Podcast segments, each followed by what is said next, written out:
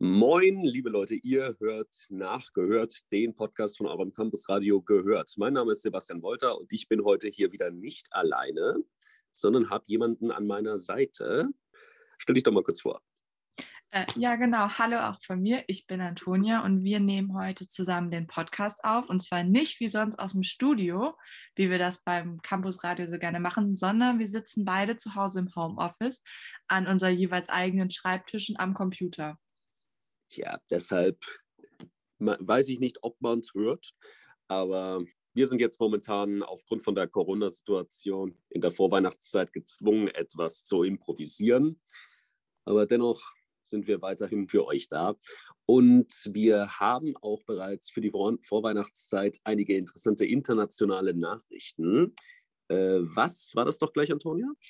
Richtig, wir haben total tolle internationale Nachrichten und zwar hat Lisa für uns einen Beitrag über den Sinterklaas, also den niederländischen Nikolaus, vorbereitet. Und den hört ihr jetzt. Schon Mitte November, also ganze drei Wochen vor dem eigentlichen Fest, kommt der Nikolaus mit seinem Dampfschiff voller Geschenke in den Niederlanden an. Spätestens ab diesem Tag sind die ganzen Niederlande in Sinterklaas-Stimmung. Aber was genau ist eigentlich der Sinterklaas und was unterscheidet ihn von unserem Nikolaus? Dem wollen wir heute auf die Spur gehen, damit auch ihr bald in Sinterklaas-Stimmung seid. Dabei hilft mir Eva, sie ist nämlich Holländerin und kann uns bestimmt noch einiges erklären. Hallo Eva. Hallo, ich freue mich schon, deine Fragen zu beantworten. Der Tradition nach reist Sinterklaas jedes Jahr mit dem Dampfschiff aus Spanien an. In Amsterdam feiern Interessierte schon seit 1934 jedes Jahr seine Ankunft in den Niederlanden. Heutzutage bekommt jedes Jahr eine andere Stadt die Ehre und darf den Nikolaus bei sich empfangen. Immer sind zahlreiche Kinder wie Erwachsene vor Ort und können das Spektakel kaum erwarten. Aber der Sinterklaas ist ja nicht alleine unterwegs, richtig Eva? Sondern er hat seine Pieten dabei. Was genau hat es denn damit auf sich? Pieten sind die Helfer von Sinterklaas. Sie sind sozusagen seine Assistenten. Sie helfen beim Verteilen von Geschenken, sind total tollpatschig und immer viel Spaß zu haben. Alle Piten sind einzigartig und unterscheiden sich eigentlich in ihren Tätigkeiten und Hobbys. Zum Beispiel gibt es den Chef Pete und er sorgt dafür, dass alles geschmeidig läuft. Es gibt den Geschenke Pete und er sorgt dafür, dass jedes Kind das bekommt, was es sich wünscht. Aber es gibt wirklich alles. Also es gibt auch Tanzpieten, Gymnastikpieten, Singpieten. Also wirklich alles, was man sich überlegen kann. Für die Zeit zwischen der offiziellen Ankunft von Sinterklaas, also Mitte November, und dem Abend des 5. Dezember gibt es natürlich auch viele verschiedene Traditionen. Zum Beispiel stellen die Kinder abends ihre Schuhe vor den Kamin. Der Geschichte nach reitet Sinterklaas nämlich auf einem Schimmel über die Dächer und kommt mit einem seiner Pieten durch den Schornstein in die Häuser, um den Kindern kleine Geschenke vorbeizubringen. Ein traditionelles Geschenk sind zum Beispiel Schokoladenbuchstaben. Also der perfekte Snack, um sich damit aufs Sofa zu setzen und zum Beispiel das Sinterklaas-Journal zu schauen. Het Sinterklaasjournaal. Das Sinterklaasjournal ist jeden Abend um 6 Uhr im Fernsehen und dauert ca. 10 bis 15 Minuten. Die Storyline ist jedes Jahr eigentlich ähnlich, nämlich der Nikolaus ist verschwunden, die Geschenke sind weg oder die Pieten haben irgendwas Tollpatschiges gemacht, sodass Sinterklaas Afund, also Pakjes Afund, wahrscheinlich ins Wasser fällt. Am Ende wird natürlich alles gut und jedes Kind bekommt seine Bescherung. Auf jeden Fall läuft das Sinterklaas-Journal so ab, dass am Anfang der Sendung die Main-Storyline besprochen wird. Danach kommen noch kurze Nachrichten von Kindern selber, die erzählen, was sie in ihren Stiefel gefunden haben oder irgendwelche Witze werden dann auch noch gemacht. Das eigentliche Fest wird dann am Abend des 5. Dezember gefeiert. Hier bringt Sinterklaas Geschenke, vor allem Spielzeuge für Kinder vorbei. Geschenke, die nicht vom Sinterklaas kommen, nennt man Surprise. Was genau sind das denn, Eva? Surprises sind Geschenke, die man bastelt. Und man bastelt diese Geschenke für eine Person, die man gelost hat. Zum Beispiel, wenn ich meinen Führerschein dieses Jahr gemacht habe und meine Freundin meinen losgezogen hat, dann bastelt sie wahrscheinlich ein Auto für mich. Und darin versteckt sie dann das Geschenk. Es ist also wichtig, dass du irgendwas bastelst, was auch zu dem Leben des jeweiligen passt. Außerdem wird erwartet, dass man dazu auch noch ein Gedicht schreibt. Jetzt wissen wir Bescheid, wie man den Sinterklaas in den Niederlanden feiert. Vielen Dank, Eva. Heel erg bedankt. Und allen Zuhörern schon mal einen schönen 5. Dezember. Liebe Grüße aus Niederlanden zurück ins Studio. Vielen Dank, Lisa, für diesen total tollen Beitrag. Ich habe echt noch mal was gelernt. Obwohl die Niederlande neben uns geografisch gelegen sind, wusste ich gar nicht, wie ausgeprägt die Sinterklaas-Tradition da tatsächlich ist. Und für alle von euch, die jetzt noch nicht genug bekommen können von Weihnachten und der Vorweihnachtszeit, schaut doch mal auf unserem Instagram-Kanal vorbei. Wir haben nämlich im Moment eine ganz tolle Aktion und unseren eigenen Adventskalender in den Stories.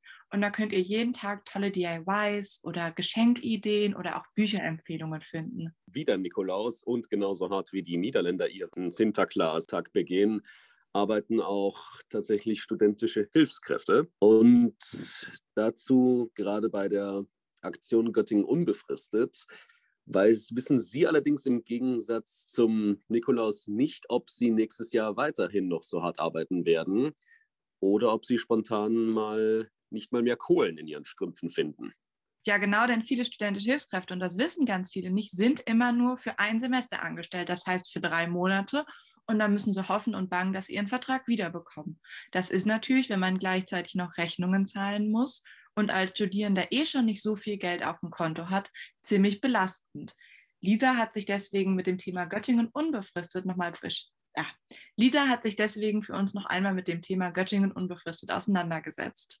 Wenn ihr an der Uni an wissenschaftliches Personal denkt, habt ihr vielleicht als erstes ProfessorInnen im Kopf. Wenn man sich aber mal in der Lehre umschaut, sind es gerade in geisteswissenschaftlichen Veranstaltungen vor allem wissenschaftliche MitarbeiterInnen und Lehrbeauftragte, die Seminare geben oder auch Bachelor- und Masterarbeiten begutachten. Vielleicht fragt ihr euch auch, warum es manchmal zu wenig Seminare oder Betreuungskapazitäten für Abschlussarbeiten gibt. Ein Grund hierfür liegt in der Befristung der Arbeitsverträge. Über dieses Thema habe ich mit der Initiative Uni Göttingen unbefristet gesprochen. Wollen Sie sich vielleicht erstmal vorstellen?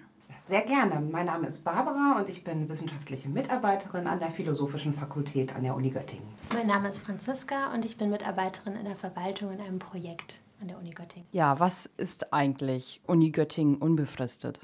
Uni Göttingen Unbefristet ist eine Initiative von befristeten und unbefristeten Mitarbeiterinnen im Mittelbau, Technik und Verwaltung der Uni Göttingen, die sich gegen Dauerbefristung und für bessere Arbeits- und damit verbunden auch bessere Studienbedingungen einsetzen. Uns ist ganz wichtig zu sagen, dass wir keine reine Mittelbauinitiative sind, sondern dass wir Mitarbeiterinnen auch aus den Bereichen Verwaltung und Technik bei uns dabei haben.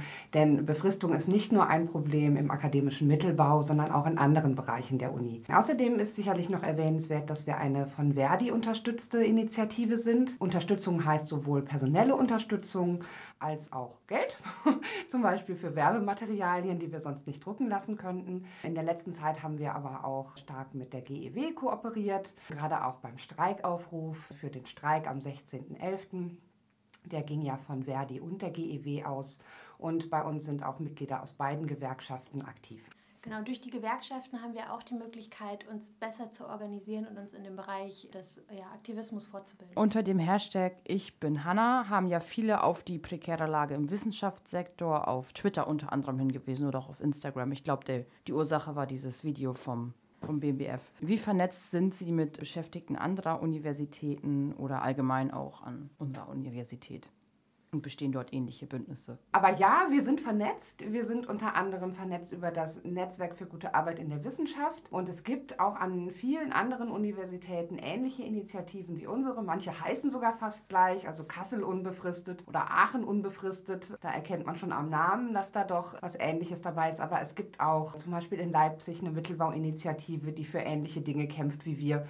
Und ein großer Teil der Vernetzung passiert tatsächlich über soziale Medien, vor allem über Twitter. Das war ja auch der Ort, wo ich bin Hanna groß geworden ist und immer noch groß ist und stattfindet, die Diskussion. Darüber passiert viel Vernetzung und natürlich gibt es Mailinglisten, Newsletter, Austausch bei Zoom-Treffen oder ähnlichem, wo man sich mit Aktiven aus anderen Städten, dass man sich austauscht, trifft, sich auch mal gegenseitig zu, ja, zu kleinen Vorträgen einlädt oder ähnliches. Also das, das gibt es und so kann man Erfahrungen austauschen und ja, von den anderen lernen. Wir sind aber nicht nur mit Initiativen an anderen Universitäten, an anderen Universitätsstandorten versetzt, sondern innerhalb der Uni kooperieren wir natürlich mit TV Stutt. Und äh, mit denen haben wir schon viele gemeinsame Aktionen durchgeführt. Und es ist immer toll, mit denen gemeinsam zu demonstrieren, zu streiken oder irgendwas zu planen. Genau, denn die Solidarität der Studierenden ist bei unserem Anliegen wahnsinnig wichtig, denn schließlich betrifft auch unsere Arbeitssituation ihre Studienbedingungen unmittelbar. Ja, ähm, zum Thema Vernetzung in der Uni ist vielleicht auch nochmal wichtig zu sagen, wir sind nicht nur sehr gut mit TV Stutt vernetzt als Initiative, sondern auch mit den Lehrbeauftragten und solidarisieren uns natürlich auch mit den MitarbeiterInnen in outgesourcten Reinigungsunternehmen zum Beispiel und auch in der UMG, die ja auch für bessere Arbeitsbedingungen kämpfen. Ja, vielleicht noch ein Wort zu den Lehrbeauftragten. Das wissen viele Studierende nicht und ich hoffe, dass Studierende das jetzt hören. Viele Lehrveranstaltungen an der Uni werden von Lehrbeauftragten gegeben. Die machen ihren Job richtig gut und oft mit sehr viel Herzblut. Die bereiten ihre Lehrveranstaltungen vor, die bereiten nach, die nehmen Prüfungen ab, so wie die wissenschaftlichen MitarbeiterInnen, so wie die ProfessorInnen. Die bekommen aber kein festes Gehalt, denn sie sind nicht angestellt, sondern die arbeiten auf Honorarbasis und bekommen dafür im Monat, nicht im Monat, im Semester weniger als 900 Euro im Semester für eine Lehrveranstaltung. Das sind 90 Minuten die Woche im Semester oder man macht halt Blogseminare, man macht Vorbereitung, Nachbereitung, nimmt Prüfungen ab. Und das ist wirklich Wissenschaftsprekariat. Und das, das sind Arbeitsbedingungen, die Menschen hinnehmen und die trotzdem Lehrveranstaltungen geben und ich denke, die meisten Studierenden merken auch keinen negativen Qualitätsunterschied in diesen Lehrveranstaltungen. Aber ich finde es trotzdem wichtig zu wissen, dass ein Teil der Lehrveranstaltung eben auch so abgedeckt wird. Und wie meine Kollegin schon gesagt hat, mit äh, diesen Lehrbeauftragten solidarisieren wir uns auch. Und wir haben auch Lehrbeauftragte, die sich bei den Aktionen, die wir organisieren, mit engagieren. Sie sind ja mit sicherlich auch auf Unterstützung angewiesen. Also wie sieht das denn aus seitens der Lehrstühle oder beziehungsweise bestimmter Lehrstühle oder der Fakultäten oder der Uni allgemein? Ja, das ist tatsächlich durchwachsen. Einerseits möchten die ProfessorInnen und DekanInnen, dass wir gute Arbeit leisten und auf persönlicher Ebene trifft man schon mal auf Empathie oder sogar Solidarität. Aber so richtig wird das System der Dauerbefristung in Wissenschaft und Verwaltung an der Uni nicht in Frage gestellt. Vom Präsidium kommen sogar klare Signale, dass man genau das Gegenteil will. Zum Beispiel, wenn man die Gelder des Zukunftsvertrags Studium und Lehre größtenteils nicht für Dauerstellen zur Unterstützung von Studium und Lehre nutzt, sondern sondern für auf ein Jahr befristete Stellen. An dieser Stelle sei erklärt, was der Zukunftsvertrag Studium und Lehre eigentlich ist. Dieser wurde im Sommer 2019 von Regierungschefinnen von Bund und Ländern beschlossen. Dieser soll eigentlich die Qualität von Studium und Lehre an Universitäten verbessern und gerade unbefristetes Personal, das für Studium und Lehre zuständig ist, soll ausgebaut werden. Derzeit sehen die Entwicklungen aber eher nicht so aus. Wie können denn Personen, die nicht sage ich mal, wissenschaftliche Mitarbeiter oder in der Verwaltung beschäftigt sind, also zum Beispiel Studierende, Uni Göttingen unbefristet unterstützen. Was man immer machen kann, ist uns auf Social Media folgen, teilen, was wir posten und so zur Verbreitung des Wissens darüber beitragen. Wenn man jetzt über Studierende spricht, also vielleicht auch mal mit KommilitonInnen sprechen, die vielleicht noch nichts davon gehört haben, wie das so ist und sonst auch bei der Hochschule mal sagen, dass man mit den Studienbedingungen nicht glücklich ist. Wenn man zum Beispiel in Gremien ist, als Gremienvertreterin oder Vertreter, kann man natürlich auch in diesen Gremien auf die Probleme hinweisen. Und ich weiß, dass es nicht leicht, wenn man sehr in der Unterzahl ist in diesen Gremien in der Universität. Die Professorinnenschaft hat ja doch die Mehrheit. Aber trotzdem ist es sehr, sehr wichtig, auch die studentische Stimme dort zu Gehör zu bringen. Was man außerdem machen kann, äh, ist sich weiterhin informieren, also nicht nur über das, was wir sagen, sondern es gibt ja, gerade in den letzten Monaten gab es viel in verschiedensten Medien zu lesen. Welche Forderungen haben Sie denn konkret an die Landes- oder Bundespolitik? Die Zuständigkeiten sind da ja so ein bisschen schwammig, vermischt. Bei Hochschulen denke ich mal noch mehr als bei Schulen. Stichwort Föderalismus, gerade im Hinblick auf die Neuformierung der Ampelkoalition und den im nächsten Jahr anstehenden Landtagswahlen. Ja, was zunächst einmal wichtig wäre, ist, dass die Beteiligten aufhören, sich gegenseitig die Verantwortung zuzuschieben, anstatt aktiv zu werden. Das ist wirklich ein großes Problem bei dieser Sache. Die Politik sollte den Hochschulen zudem klare Vorgaben dazu machen, wie zum Beispiel Gelder aus dem Zukunftsvertrag Studium und Lehre genutzt werden. Sie sollten nicht dazu genutzt werden, die Situation von Mitarbeiterinnen noch prekärer zu machen, sondern für nachhaltige Entwicklung und Sicherung von Arbeits- und Studienqualität zu sorgen, aus unserer Sicht. Was unserer Meinung nach vor allem wichtig ist, ist, dass das Problem nicht auf die lange Bank geschoben wird. Zum Beispiel sollte das Wissenschaftszeitvertragsgesetz, abgekürzt bis ZeitVG, evaluiert werden. Wenn ich das richtig weiß, hätte das letztes Jahr oder dieses Jahr, auf jeden Fall hätte es schon passieren müssen. Es wird jetzt aber erst im Frühjahr soweit sein, dass eine Evaluierung der Novelle des WIS-Zeit VG vorliegt. Und erst dann soll dann entschieden werden, ob an diesem Gesetz, das ist das Gesetz, das diese dauerhafte Befristung im wissenschaftlichen Mittelbau überhaupt ermöglicht, dann soll also erst geguckt werden, wie ist denn die Situation wirklich und muss man dagegen steuern, wie muss man dagegen steuern.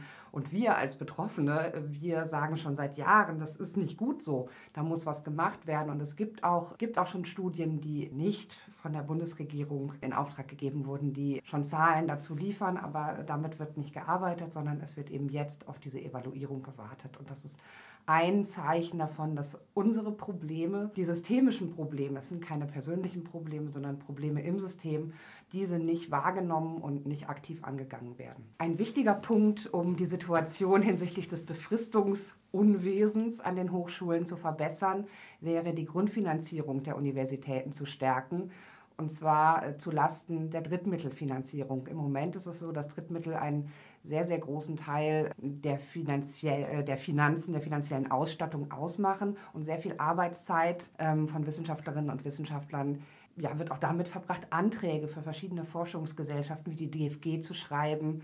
Und man muss sagen, die meisten dieser Anträge sind halt erfolglos. Also die werden gar nicht alle bewilligt und da geht sehr, sehr viel Zeit ähm, und Expertise äh, dafür drauf, die dann für nichts anderes zur Verfügung steht. Nicht für Lehre, äh, nicht für eigentliche Forschung, sondern nur dafür zu beschreiben, was man gerne forschen würde. Und gäbe es eine bessere Grundfinanzierung, ähm, dann wäre es sicherlich äh, zum einen so, dass die Qualität von Forschung und Lehre besser wäre, weil mehr Zeit dafür wäre und es nicht mit unbezahlten Überstunden, die leider gang und gäbe sind in der Wissenschaft, erledigt werden müsste, sondern dann wäre auch vielleicht die Möglichkeit da, mehr Stellen zu entfristen. Das halten wir durchaus für möglich und wir halten es vor allem auch nicht für unmöglich, dass man Wege finden kann, sowohl in der Verwaltung äh, Stellen nicht über Projektmittel fortlaufend immer wieder neu zu befristen, sondern auch im akademischen Mittelbau entfristete Stellen zu schaffen. Wissenschaftliche Stellen unterhalb oder neben der Professur, die trotzdem entfristet sind. Das funktioniert in dem System, wie es heute ist, nicht, ohne dass man Veränderungen vornehmen muss. Aber diese Veränderungen müssen unserer Meinung nach angegangen werden. Und das ist äh, ein ganz wichtiger Faktor, nicht nur für den Wissenschaftsstandort Göttingen, sondern auch für den Wissenschaftsstandort Niedersachsen und Deutschland. Würden Sie denn sagen, dass das Exzellenzsystem bzw. die Exzellenzstrategie des Bundes auch nicht gerade förderlich ist für wissenschaftliche MitarbeiterInnen? Ja, das hat auf jeden Fall damit zu tun, denn es geht unglaublich viel Zeit und Energie dafür äh, drauf, dass da diese Anträge geschrieben werden, sowohl von Mitarbeiterinnen aus der Verwaltung als auch aus dem wissenschaftlichen Mittelbau. Und letztlich hat man das Gefühl, dass das Rennen eh schon entschieden gewesen, bevor es gestartet ist. Und wir werden da verheizt. Und das Präsidium gibt den Auftrag, aber stellt sich nachher nicht der Verantwortung. Und die Stellen laufen einfach aus. Und es ist unglaublich frustrierend für alle Beteiligten. Ja, genau, das ist nämlich auch ein wichtiger Punkt, diese Exzellenzgelder, die dann fließen. Dann werden Stellen eingerichtet, es ähm, gibt tolle Projekte, aber es ist eben nicht nachhaltig finanziert. Also das bedeutet nicht, dass man für die nächsten 100 Jahre dieses Geld hat, sondern ähm, damit werden Dinge finanziert, aber es ist überhaupt nicht klar, wie die Menschen dann weiter beschäftigt werden. Denkt ihr gerade, Moment, was ist dieses Exzellenzsystem überhaupt? Die Exzellenzstrategie des Bundes und der Länder soll dazu dienen, dass Spitzenforschung an den deutschen Universitäten gefördert wird. Klingt beim ersten Hören sehr gut, doch es gibt sehr viel Kritik an diesem Verfahren, wie ihr gerade schon von meinen InterviewpartnerInnen gehört habt. Andere sagen wiederum, dass dadurch ein Zweiklassensystem zwischen Exzellenzhochschulen entsteht und denen, die es eben nicht geschafft haben. Zum Schluss wiesen die beiden noch darauf hin, was für persönliche Konsequenzen und Dinge mit dieser Befristung verbunden sind.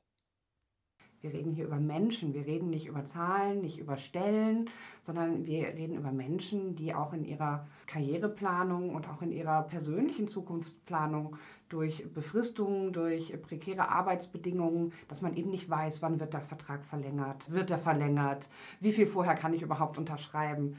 Ähm, durch, all diese, äh, durch all diese Bedingungen werden diese Menschen einfach ja, behindert, äh, darin ein sorgenfreies oder sorgenarmes Leben zu führen.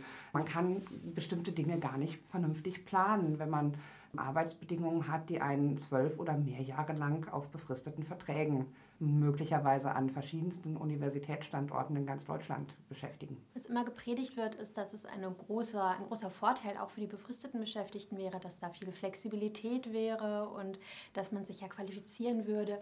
Letztlich gibt es aber Forschung auch zu diesem Thema, die belegt, dass dauerhafte Befristung und dieser Druck, der da erzeugt wird, Menschen einfach auf Dauer krank macht. Von daher ist es eigentlich genau das Gegenteil von leistungsfördernd ein bisschen Druck, also das kenne ich so auch von mir, so eine Abgabefrist oder irgendwie zu wissen, irgendwie, ich halte jetzt äh, einen Vortrag oder ich muss was abgeben und dann muss es fertig sein. So ein bisschen Druck ist gar nicht schlecht. Das war bei den meisten vielleicht auch in der Schule schon so. Dann gibt es aber auch andere, die diesen Druck nicht brauchen und anders gut arbeiten. Das ist alles gut. Aber permanenter Druck und vor allem Druck, der auch Existenzangst beinhaltet. Wenn man zum Beispiel eine Familie zu versorgen hat und man weiß nicht, ob in zwei Wochen man einen neuen Vertrag bekommt oder ob man dann arbeitslos ist, wie soll ich denn in den zwei Wochen noch effektiv und gut arbeiten? Also das, das, sind, das sind existenzielle Sorgen und Ängste, mit denen man da zu tun hat. Und wenn man eine Familie hat, oder auch nur einfach ein soziales Umfeld, in das man integriert ist. Und dann muss man ständig umziehen und der Arbeit hinterherziehen. Jetzt sagen viele, ja, das ist in der freien Wirtschaft auch so, da wechselt man auch den Job und da zieht man auch um. Ja, das stimmt. Aber wenn ich in der freien Wirtschaft bin, kann man mich nicht zwölf Jahre lang befristen, zumindest nicht ohne sachlichen Grund.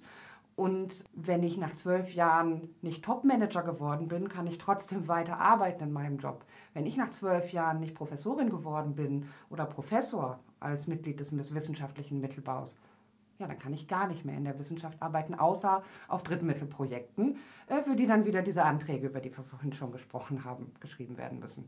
Und das ist einfach nochmal eine substanziell andere Situation. Ja, was auch vielleicht noch wichtig zu erwähnen ist, es wird immer wieder so getan, als wäre dieses System besonders sparsam und besonders nachhaltig und würde die Qualität sichern. Letztlich bedeutet es aber, dass wir unglaublich viele Stunden in Drittmittelanträgen für Projekte oder für Forschungsarbeiten verschwenden, immer wieder Leute neu einarbeiten müssen auf Stellen und einfach ja, Know-how und ähm, kompetente MitarbeiterInnen verloren gehen in diesem System. Und das kann nicht nachhaltig sein. Vielen Dank, Lisa, für diesen Beitrag. Du hattest uns ja eine ganze Menge zu erzählen. Ich hoffe, euch hat es allen so gut gefallen wie uns hier zu Hause. Und jetzt kommt ein weiteres Thema. Ich glaube, viele von uns haben es in der letzten Zeit in den Nachrichten verfolgt. Travis Scott Tragödie bei Astroworld. Es sind ja zehn Menschen ums Leben gekommen. Und Finn und Jonas haben sich in unserer Schon gehört Kategorie ein bisschen näher mit Travis Scott, der Tragödie bei dem Festival in Houston und auch seinem neuen Album auseinandergesetzt. Travis Scott. In den letzten Wochen kam man um den amerikanischen Rap-Superstar nicht herum. Die Diskussion um die Tragödie auf seinem Astroworld Festival schlug weite Wellen im Spannungsfeld Verantwortung, Sicherheit und Kunst. Um letzteres soll es hier vordergründig gehen, denn wir sind hierbei schon gehört und stellen euch die kürzlich erschienene Doppelsingle Escape Plan Mafia vor. Da die öffentliche Debatte vor allem in den sozialen Medien zu schneller und scharfer Verurteilung neigt, bemühen wir uns, einen differenzierten Blick auf die Tragödie abzugeben und zunächst auch diese zu besprechen. Ja, was ist überhaupt genau passiert? Um die Zusammenhänge dieser Tragödie, bei der zehn Menschen ums Leben kamen, richtig einzuordnen, bedarf es einiger Hintergrundinformationen vorab. Travis Scotts Erfolg lebte schon immer von seinem Talent als Entertainer. Als Meister des Marketings, der ebenso geschickt darin ist, namhafte Kollaborateure und exklusive Erlebnisse zu kuratieren, ist Travis Scott ein Vollblut-Entertainer, der nicht unbedingt als technisch versierter Rapper bekannt ist. Stattdessen hat er sich einen Namen als Avatar des Exzesses gemacht. Ein intensiver Live-Performer, bei dem es vor allem darum geht, wie seine Musik Gefühle und manchmal auch Handlungen hervorruft. Seit 2015 etablierte sich Travis Scott als Headliner und erlangte einen internationalen Ruf als Star-Attraktion und Aktivist für wohlwollende körperliche Ausdrucksformen, Raging, um es in seinen Worten zu sagen. Dabei gehören bei seinem am Rande des Chaos schwankenden Shows Moshpits, Crowdsurfing und Stage-Diving zum Alltag. In einem GQ-Beitrag aus dem Jahr 2015 mit dem Titel How to Rage with Travis Scott verknüpfte der Rapper seine Kindheitsfantasie, ein professioneller Wrestler zu werden, mit seinem späteren Wunsch, seine Konzerte so zu gestalten, dass sie sich wie in der WWE anfühlen. Ein Konzertbericht von Complex aus demselben Jahr trug den Titel I Tried Not to Die at Travis Scott and Young Thug's Show Last Night und nannte das Konzert den gefährlichsten sicheren Hafen und einen aufgedrehten Kampf ums Überleben. Solche ausdrucksstarken Raufereien, ein übliches und langjähriges Merkmal von Live-Auftritten in verschiedenen Musikrichtungen, einschließlich Metal, Punk und Ska, sind nicht unbedingt mit einer Massengefährdung gleichzusetzen. Doch die Versuche, Travis Scotts gelebte Anarchie in Kombination mit einer ausgelassenen jungen Meute in Einklang zu bringen, kippte am 5. November in Richtung Tragödie, bei der zehn Menschen getötet und 100 weitere verletzt wurden, als der Rapper das letzte Set des Abends bei der dritten Auflage seines Astroworld Festivals spielte. Dieser Massenunfall, wie die Polizei es nannte, dauerte nach Angaben der zuständigen Behörden schätzungsweise 40 Minuten. Hierzu äußerte sich der Polizeichef von Houston, Troy Finner. Er sagte, dass die Beamten befürchteten, dass ein früherer Abbruch der Show zu einem Aufruhr hätte führen können. Während es bei zahlreichen anderen Events in dieser Größenordnung, wie zum Beispiel bei der Love Parade 2010 in Duisburg, bereits zu Katastrophen bei der Kontrolle der Menschenmenge gekommen ist, hat der Vorfall in Houston Travis Scotts größtes Verkaufsargument und seine Grundphilosophie als Künstler schnell zu einem Streitpunkt über seine Schuld werden lassen, nachdem er jahrelang extremes Verhalten seiner Fans ermutigt und auch daran teilgenommen hat. Rein rechtlich gesehen steht Travis Scott als Mitveranstalter in der Verantwortung. Gegen ihn, Drake, Apple, Live Nation und weitere Verantwortliche des Astroworld Festivals ist eine Sammelklage eingereicht worden. Es werden von 125 Opfern und deren Angehörigen insgesamt 750 Millionen US-Dollar gefordert. Neben den Veranstaltern liegt aber natürlich auch eine Verantwortung bei den Planern des Sicherheitskonzepts und dem eingestellten Sicherheitspersonal. In einem Interview mit der Lokalzeitung Click to Houston erklärte ein Sicherheitsbeamter, dass die Ausbildung vollkommen unzureichend waren und lediglich ein Background-Check als Qualifikationskriterium genutzt wurde. Es gab keinerlei Schulungen im Umgang mit Extremsituationen, welche man von Travis Scott-Konzerten erwarten kann und auch von den Fans bis zu einem gewissen Grad gewollt sind. In seiner 2019 veröffentlichten Dokumentation Travis Scott, Look Mom, I Can Fly erklären Fans die Authentizität der Auftritte. Durch die Art und Weise, wie er mit seinem Publikum interagiert, kann er mit jeder einzelnen Person mitfiebern. Zwischen Montagen aus schwitzenden, kollidierenden Menschen wird erklärt, wie man sich fallen lassen könne und sofort aufgefangen werde. Man sieht Travis Scott, wie er die Sicherheitskräfte anprangert und das Publikum anfeuert, aber man sieht auch, wie er mehrmals auf der Bühne innehält, während scheinbar bewusstlose Körper durch die Menge gehoben werden, um behandelt zu werden. Travis Scotts Konzerte gibt es also spätestens seit dem Astroworld Festival 2018 à la carte. Soll heißen, eigentlich sollte jedem Besucher bewusst sein, worauf man sich in etwa einlässt. Dies soll in keinster Weise den Tod von zehn Menschen rechtfertigen, allerdings macht es in dieser Hinsicht dann doch stutzig, einen neunjährigen Jungen in den vordersten Reihen der Veranstaltung vorzufinden. Dementsprechend darf hier die Suche nach dem Verantwortlichen bzw. Schuldigen nicht zu einseitig ausfallen. Ganz unabhängig davon, wem die Verantwortung letztendlich zuzuschreiben ist, möchten wir im Anschluss an diese sicher sehr polarisierende Debatte uns mit der Musik beschäftigen, die Kunst erstmal vom Künstler trennen und euch im Zuge dessen die neulich erschienene Doppelsingle Escape Plan Mafia vorstellen. Sie ist nach der ersten offiziellen Videosingle Franchise der nächste Vorgeschmack auf das kommende Album Utopia. Nachdem Franchise auf Platz 1 der Billboard Hot 100 chartete, sind die Erwartungen gegenüber den neuen Tracks entsprechend hoch. Kurz und knapp, sie wurden nicht erfüllt. Fangen wir mit der A-Seite Escape Plan an. Auf einem Streicherbeat von Nick D und OZ mit gewohnt harten Drums liefert Travis Scott eine eher uninspirierte Performance ab. Der Beat, der an sich solide ist, erinnert an vorherige Produktionen wie zum Beispiel Highest in the Room und kann so den Eindruck eines aufgewärmten Produkts nicht aufwerten.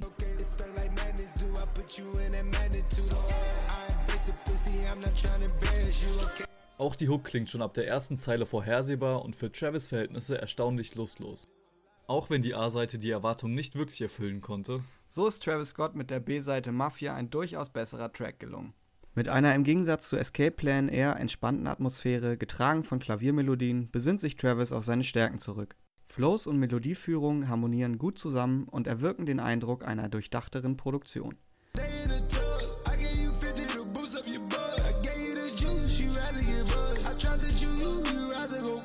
Neben der absoluten Vorhersehbarkeit von Escape Plan überrascht Mafia mit einem Gastbeitrag von J. Cole, welcher die Doppelsingle zu einem versöhnlichen Abschluss bringt. So, das war's mit dieser Ausgabe von Schon gehört. Dieses Mal mit weniger Fokus auf der Musik als solche, aber es war uns auch wichtig, das Thema drumherum differenziert aufzuarbeiten. Was haltet ihr von dem Diskurs? Schreibt uns gerne auf Instagram und solange gebe ich den Hörer zurück ins Studio. Ich muss ganz ehrlich gestehen, ich habe es tatsächlich nicht mitbekommen, das ganze Drama drum. Ich weiß nicht, wie ich daran vorbeigeschlittert bin, echt nicht. Aber also das ist natürlich schon, wir haben uns auch sogar schon in der Redaktionssitzung kurz drüber unterhalten, als nämlich die Idee kam für den Travis Scott-Beitrag, war so unser allererster Gedanke, halt, stopp, man kann jetzt aber nicht nur einen Beitrag über das Album machen, sondern man muss sich auch schon mal nochmal darüber informieren, was da wirklich vorgefallen ist, äh, weil es war ja doch schon ein ganz schöner Schock für viele. Naja gut, man kann ja auch nicht immer wissen, wo man noch gewesen ist. Ich glaube aber ein anderer Tag, da wissen wir noch alle, wo wir gewesen sind. Und zwar bei der Bombenentschärfung, die letztens schon wieder war. Was hast oh. du an dem Tag gemacht und wurdest du evakuiert? Oh. oh ja, das weiß ich noch sehr genau, weil ähm, ich glaube, ich bin an dem Tag tatsächlich knapp dem Tode entronnen, weil ich war an dem Tage arbeiten und zwar bei Küster am Wall, also gut 50 Meter von der Bombenfundstelle uh, entfernt. Das ist aber und, sehr nah. Ja, und naja, wir wurden tatsächlich spontan evakuiert, mussten alles stehen und liegen lassen. Die ganze Ware sind dann schnell durch die Innenstadt entkommen. Und naja, mir ist dann, ich habe dann erst später erfahren, dass natürlich, wenn der Bauarbeiter, der die Bombe gefunden hat, nicht an dem Tag den zweiten Geburtstag gefeiert hätte, hätte ich auch diese Woche keinen mehr feiern können. Ach, Herr Jemine, also bei mir war es nicht ganz so schlimm ich bin zwar noch in dem Gebiet, ich wohne noch in dem Gebiet, das evakuiert wurde, aber ich konnte noch in Ruhe mein Haus verlassen und woanders hingehen.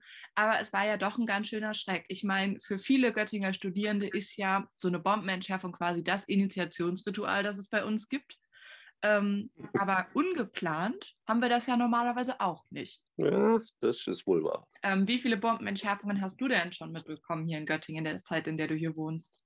Also mitbekommen, ich glaube, das war jetzt meine dritte tatsächlich. Ach, ja, bei mir auch. Ich glaube ja, dass wirklich Göttingen spezifisch ist, dass alle Studierende erstmal eine Bombenentschärfung mitmachen müssen, damit sie hier richtig angekommen sind und auch echte Göttingerinnen sind. Hm. Es scheint zumindest noch genügend Bomben hier zu geben, dass diese Tradition nicht so schnell ausstirbt. Ja, ich habe das auch gelesen. Es müssen ja beim Schützenplatz noch einige liegen. Nachhaltig beeindruckt von dem Thema Bombenentschärfung waren auch Kiran und Leon aus unserer Redaktion. Die haben es sich nämlich zur Mission gemacht, nicht nur den Bauarbeiter zu interviewen, der die Bombe gefunden hat, sondern auch den Menschen, der die Bombe entschärft hat. Und jetzt folgt Kirans Beitrag mit dem Herrn, der uns alle davor bewahrt hat, in die Luft zu fliegen. In der Nacht vom 7. auf den 8. Oktober wurde zuletzt in Göttingen eine Fliegerbombe aus dem Zweiten Weltkrieg entschärft. Hierfür habe ich mit dem Sprengmeister Thorsten Lüdicke gesprochen. Er war für die Entschärfung der Bombe verantwortlich. Mein Name ist Thorsten Lüdicke. Ich bin Sprengmeister beim Kampfmittelbeseitigungsdienst Land Niedersachsen, zuständig für den Bereich Göttingen, welcher sich zieht von Hanmünden etwa bis Bremen runter. Aber was ist das für ein Gefühl, diesen Job auszuüben? Ein Beruf, bei dem man sich mit lebensgefährlichen Gegenständen beschäftigt. In dem Moment habe ich gar kein Gefühl. In dem Moment, wo ich nachher alleine mit der Bombe bin, da hat man nichts anderes mehr im Kopf, außer sein Ziel halt. Und das ist die Bombe zu entschärfen. Also da ist man echt frei. und das muss man auch sein, weil das hilft an dem Moment nicht weiter, wenn mir irgendwelche Ängste, Sorgen, Nöte da durch den Kopf gehen. Das ist definitiv nicht förderlich. Ne? Also ich muss wirklich konzentriert auf die Sache an sich sein und dann klappt das auch irgendwie. Da Thorsten Lüdicke diesen Job bereits seit über 14 Jahren macht, drängte sich mir die Frage auf, ob dieser risikoreiche Beruf wie die meisten anderen auch irgendwann zur Routine wird. Nein, er darf nicht zur Routine werden, weil wenn die Routine einkehrt, passieren Fehler und Fehler machen wir meistens nur einmal. Dieses Jahr wurden bereits mehrere Bomben in Göttingen entschärft. Auch in der Vergangenheit mussten schon häufiger Blindgänger beseitigt werden und das waren noch lange nicht alle. Also Fakt ist halt, dass an knapp 88 Stellen der Verdacht vorhanden ist, dass die Einschläge auf den Luftbildern so aussehen, dass dort noch ein vermeintlicher Blindgänger vorhanden sein könnte und dementsprechend werden diese Punkte jetzt alle überprüft.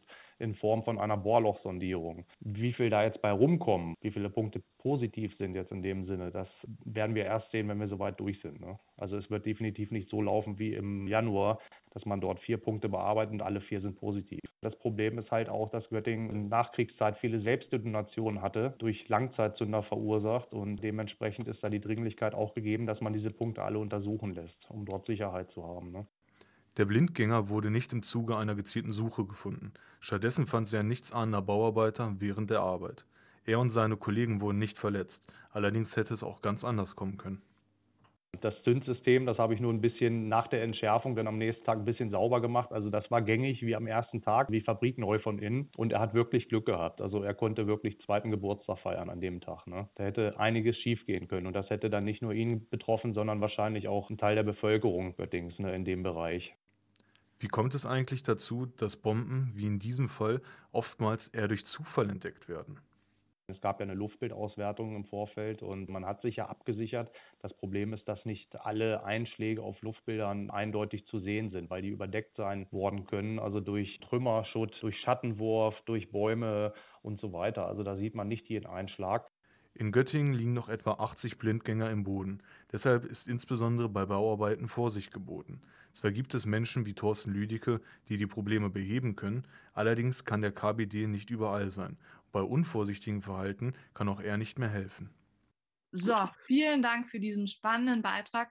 Und für alle, die jetzt nicht genug bekommen konnten von dem Bombenthema, keine Sorge, in zwei Wochen folgt dann der zweite Teil von Leon, der den Bauarbeiter interviewt hat. Puh, Mann, das war echt eine krasse Geschichte. Man muss sich das echt nochmal vor Augen führen. Aber was ebenfalls mehr wirklich eine witzige Sache ist, mehr oder weniger zumindest. Gestern war ja der Geburtstag von jemandem, der ebenfalls passend zur Vorweihnachtszeit sehr viel mit Schnee zu tun hatte und ähnlich wie, naja, nicht unbedingt ähnlich wie der Weihnachtsmann oder der Nikolaus damit extrem viel Kohle geschöffelt hat, auch darüber hinaus international und auch lokal sehr viel Anerkennung gewonnen hat. Pablo Escobar. Und spätestens seit der Netflix-Serie Narcos ist er uns ja auch allen ein Begriff, ne? Ja, ich habe es nicht gesehen, aber hey, was soll's. Hören wir mal ersatzweise rein, was er so getrieben hat, der werte Herr.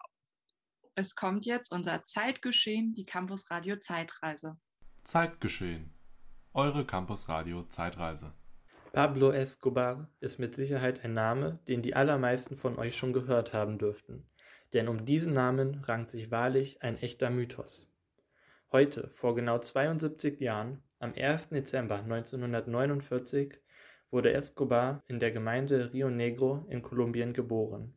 40 Jahre später ist er laut Forbes mit einem geschätzten Privatvermögen von 2,7 Milliarden US-Dollar der siebtreichste Mensch der Welt. Doch der Reihe nach. Pablo Emilio Escobar Gavirias Jugend war geprägt von der sozialen Ungleichheit, die in Kolumbien herrschte. Wenige reiche Familien besaßen nahezu alle Rohstoffe und Ländereien Kolumbiens. Der Rest der Bevölkerung lebte in Armut, genauso wie Escobar. Medellin, der Ort, in dem er aufwächst, ist der perfekte Ausgangsort für seine kriminellen Geschäfte. Und die laufen super.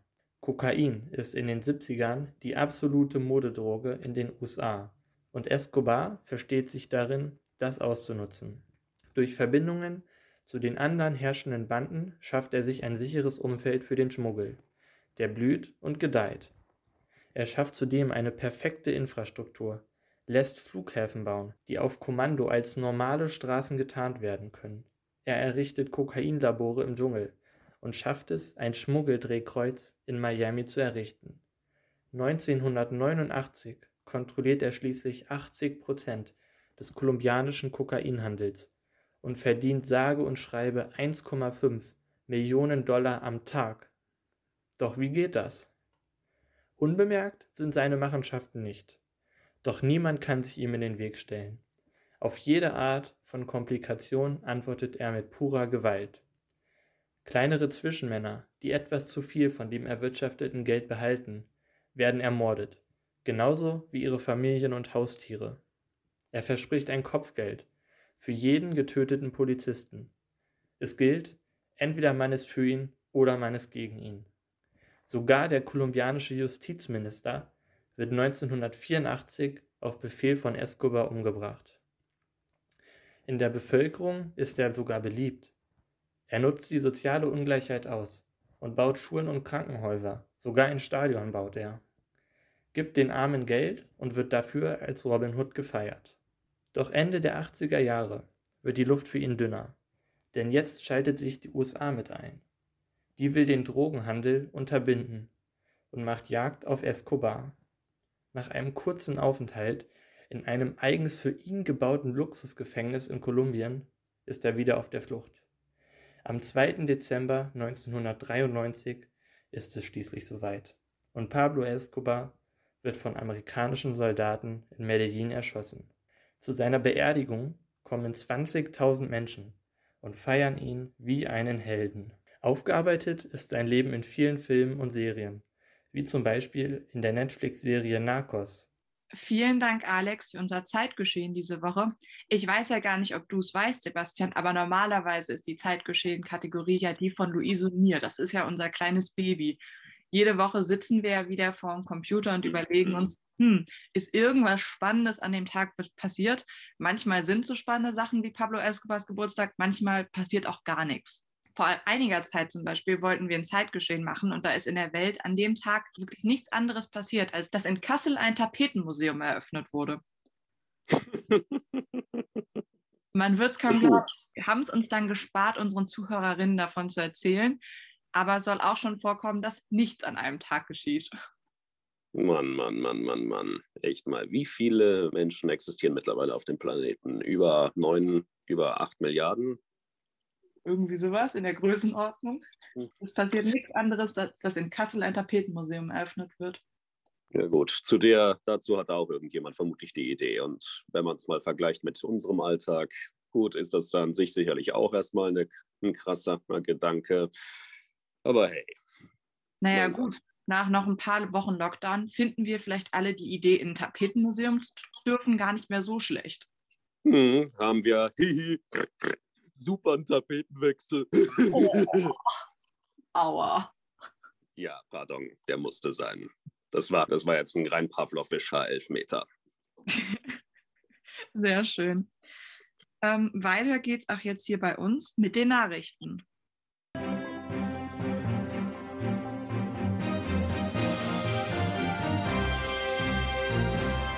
Die Nachrichten mit Alexander Wolter. Corona. Die neue Virusvariante Omikron macht Wissenschaft und Politik Sorgen. Zwar gäbe es noch nicht viele Daten über Omikron, jedoch deute vieles darauf hin, dass die Variante deutlich ansteckender sei als die Delta-Variante. Über die Gefährlichkeit des Virus könne ebenfalls noch keine klare Aussage getroffen werden. Jedoch berichtet die Vorsitzende des Südafrikanischen Ärzteverbundes gegenüber der BBC, dass die Verläufe der Infektion bisher sehr mild seien. Die auftretenden Symptome seien hauptsächlich Müdigkeit oder körperliche Schmerzen. Laut dem Virologen Christian Drosten seien besonders die vielen Mutationen am sogenannten Spike-Protein besorgniserregend. Bisher seien über 30 solcher Mutationen an der neuen Omikron-Variante festgestellt worden. Von Südafrika aus hat sich die Omikron-Variante bereits in viele Teile der Welt verbreitet, auch nach Deutschland und Niedersachsen. Um gegenüber der flächendeckenden Verbreitung des Virus Zeit zu gewinnen, ist auf Anordnung der Bundesregierung der Flugverkehr in viele afrikanische Länder eingeschränkt worden. Koalitionsverhandlungen Der Koalitionsvertrag der Ampelparteien steht. SPD, Grüne und FDP haben sich auf die Eckdaten einer zukünftigen gemeinsamen Regierung geeinigt. Eine Auswahl wichtiger Punkte sind das Wahlrecht soll von bisher 18 auf künftig 16 Jahre gesenkt werden. In einer einmaligen Erhöhung soll der Mindestlohn auf 12 Euro steigen Derzeit liegt er noch bei 9,60 Euro. Cannabis soll legal werden. Volljährige Kundinnen können die Droge dann in lizenzierten Fachgeschäften zum Genuss erwerben. Auch beim Klimaschutz soll es weitreichende Änderungen geben. Unter Führung von grünen Politiker Robert Habeck soll das Wirtschaftsministerium seinen Zuständigkeitsbereich erweitern und von nun an auch für den Klimaschutz zuständig sein. Auch der Kohleausstieg wird, laut Koalitionsvertrag bis 2030 vorgezogen. Die Mieten steigen nach wie vor immer weiter und auch dafür hat die neue Koalition Ideen, wie sie das Problem angehen will. So sollen 400.000 neue Wohnungen pro Jahr gebaut und davon 100.000 öffentlich gefördert werden. Finanziert werden die Vorhaben, indem die Schuldenbremse auch noch für das Jahr 2023 ausgesetzt wird und Kommunen so entlastet werden. Nach 2023 soll die Schuldenbremse dann wieder greifen und die Ausgaben beschränken. Neuer Tarifvertrag steht. Im öffentlichen Dienst der Länder haben sich die Verhandlungspartner auf einen neuen Tarifvertrag geeinigt. Die von den Ländern Beschäftigten bekommen ab dem 1. Dezember 2022 2,8 Prozent mehr Lohn sowie eine Corona-Bonuszahlung in Höhe von 1300 Euro. Die Entgelte von Auszubildenden, PraktikantInnen und Studierenden im öffentlichen Dienst steigen um 50 Euro, die im Gesundheitswesen um 70. Anfang 2022 erhalten sie zudem eine Sonderzahlung von 650 Euro. Verdi-Chef Frank Wernicke zeigte sich mit dem Ergebnis der Verhandlungen zwar nicht gänzlich zufrieden, jedoch sei es ein respektables Ergebnis. Der Verhandlungsführer der Länder, Niedersachsens Finanzminister Reinhold Hilbers von der CDU, nannte die Ergebnisse ein ausgewogenes Resultat. Wenn es beiden Seiten wehtut, ist es meistens ein guter Kompromiss, so Hilbers. Göttingen. Seit dem heutigen Tag hat der Göttinger Weihnachtsmarkt wieder geschlossen. Dies gab Oberbürgermeisterin Petra Breustedt, SPD, am Montag bekannt. So sei es nicht mehr länger gewährleistet, dass der Infektionsschutz gegeben ist. Denn ab dem heutigen Mittwoch gilt in Göttingen die Corona-Warnstufe 2, die ein automatisch greifendes 2G-Plus-Konzept vorsieht. Das würde bedeuten, dass Besucher des Weihnachtsmarktes jeden Tag mit neuem Testzertifikat ein Bändchen holen müssten. Der Andrang an Testzentren und Bandvergabe sei dadurch nicht mehr zu verantworten, besonders da es schon mehrere registrierte Regelverstöße gegeben habe. Das 2G-Plus-Prinzip gilt von heute an auch für die Besucher einer Bar oder Diskothek. Ebenso ist das Tragen einer FFP2-Maske von nun an verpflichtend.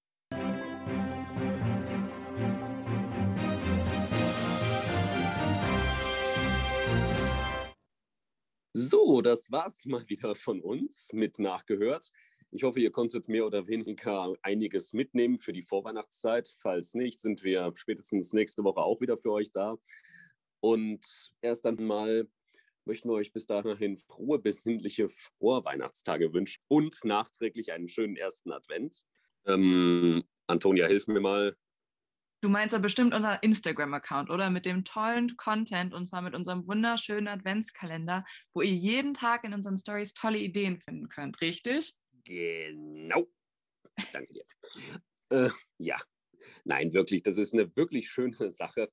Ich persönlich habe mindestens letztes Jahr ohne Witz drei Rezepte davon nachgebacken. Und ja, ich mache bis heute Sit-Ups. Ähm, also, in diesem Sinne erstmal noch eine schöne Vorweihnachtszeit und bis nächstes Mal. Gell? Wir freuen uns, dass ihr alle zugehört habt und hoffen, es geht euch richtig gut durch die Vorweihnachtszeit. Tschüss. Ciao, macht's gut.